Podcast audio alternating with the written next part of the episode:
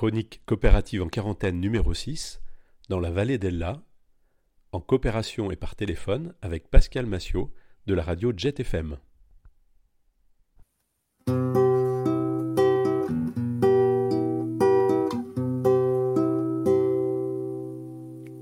Rubrique.cop, la voix coopérative.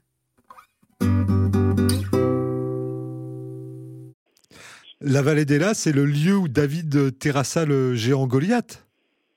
Affirmatif, euh, Pascal, tu connais tes classiques.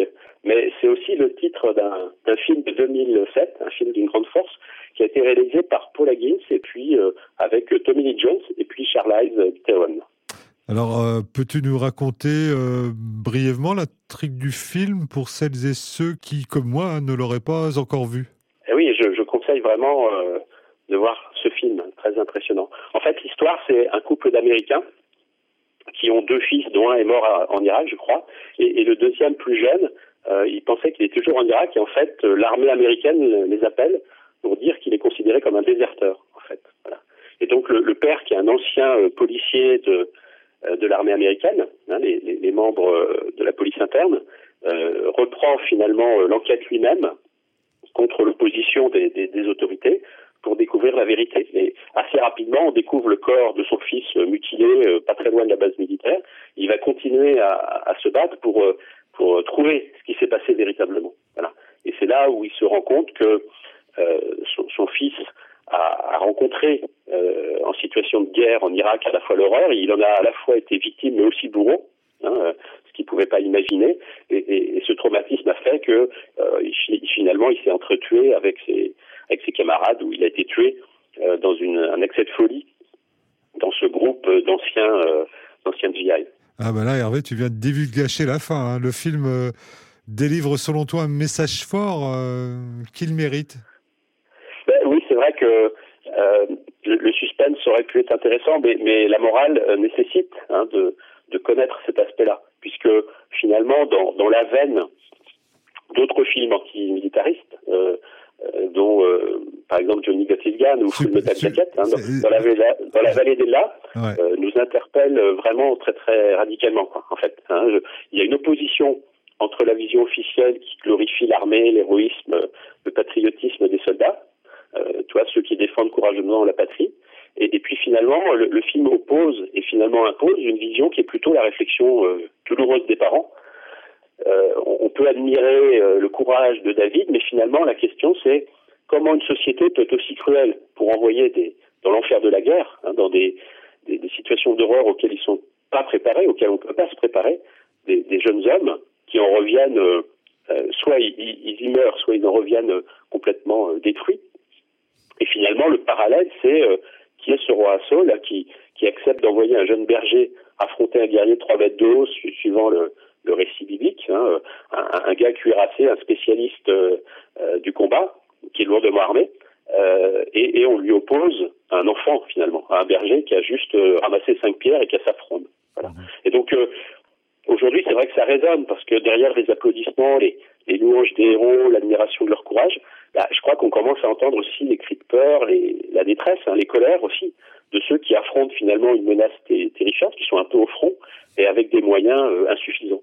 Donc, euh, comme dans le film, hein, on peut prendre conscience aussi de, ça, de cette euh, de cette injustice, et de se dire, bah, est-ce qu'on pourra à l'avenir peut-être euh, penser à équiper, à doter de moyens ceux qui nous protègent de façon plus efficace, et puis sans qu'ils soient obligés de mener une fronde finalement, hein, être capable de d'entendre ce qui est vraiment important, de faire attention à cette notion de, de, sacrifice des, des, autres, et puis peut-être euh, ce serait encore mieux hein, euh, euh, d'essayer d'éviter les guerres, de prévenir les choses, y compris par rapport à notre environnement ou à différentes formes de menaces.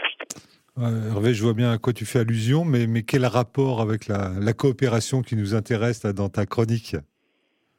Oui, c'est vrai, hein, ce sont des chroniques coopératives. Donc, un, un, des liens, c'est que et c'est ce qui est rappelé notamment par Jean-François est enseignant-chercheur Octam, qui est, vraiment un, spécialiste euh, euh, de l'histoire et, de la réalité actuelle des, coopératives. Il est aussi rédacteur en chef de l'ARECMA, hein, qui est une revue universitaire des études de coopératives mutualistes associatives. Ben, euh, c'est lui qui m'a signalé finalement que l'utopie coopérative, elle était aussi dans une dimension pacifique en fait, et qu'historiquement, il y a vraiment eu des, liens entre les mouvements pacifistes et les